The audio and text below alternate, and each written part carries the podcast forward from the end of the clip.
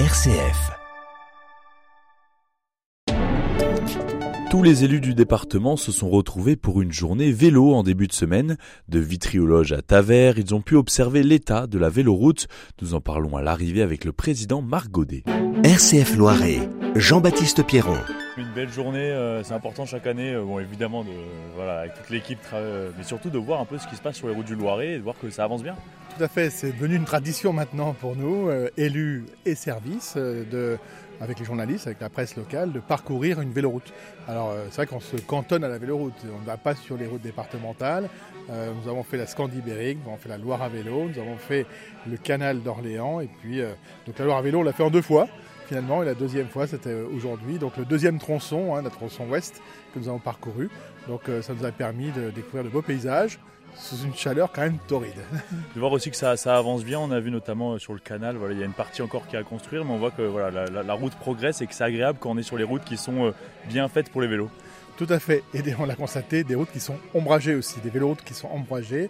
Euh, donc effectivement, travaux de, sécurisation, je dirais, au niveau de- des écluses, au niveau des consolidations de berges.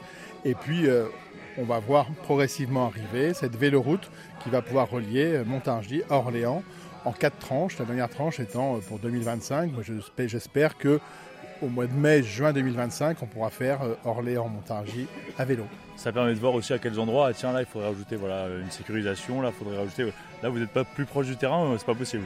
Exactement, tout à fait, mais ça permet aussi de, de voir physiquement, de voir, de voir, de comprendre le territoire, de comprendre aussi euh, ce tracé, euh, d'y voir aussi les maisons éclusières, peut-être voir aussi quels sont les endroits où on pourrait lancer un peu d'animation euh, de territoire. Donc voilà, je pense que c'est effectivement, c'est comme ça qu'on voit le mieux, hein, c'est quand on est sur place. Et puis de rencontrer les pratiquants, on voit que aussi quelques, quelques petites choses qui pourraient manquer, comme la sécurisation des vélos. On a vu qu'à Beaugency, par exemple, ça pouvait se faire, ou à Main-sur-Loire, pardon, ça pouvait se faire, mais voilà. Ça, c'est un des grands sujets aussi. Alors aussi, effectivement, là nous avons traversé la métropole, nous avons, traversé des espaces très urbanisés, en gros de Mardier jusqu'à euh, Saint-Hilaire-Saint-Mémin. Euh, bah, effectivement, là il faut voir comment le réseau de, de pistes cyclables, de voies cyclables, comment il s'articule autour de la Loire à vélo. Donc euh, voilà, ça nous permet aussi nous de comprendre, de voir ce qui s'y passe, comment on peut éventuellement améliorer sur, notre secteur départemental, parce que la métropole, évidemment, c'est pas de notre compétence. Mais euh, voilà, oui, effectivement, c'est un sujet, la sécurité routière, c'est très important pour nous. Et puis la dernière chose, c'est de rencontrer aussi euh, voilà, le château de Main-sur-Loire, le château de Beaugency, euh, ces structures qui permettent, en tout cas, qui profitent cette, de cette Loire à vélo.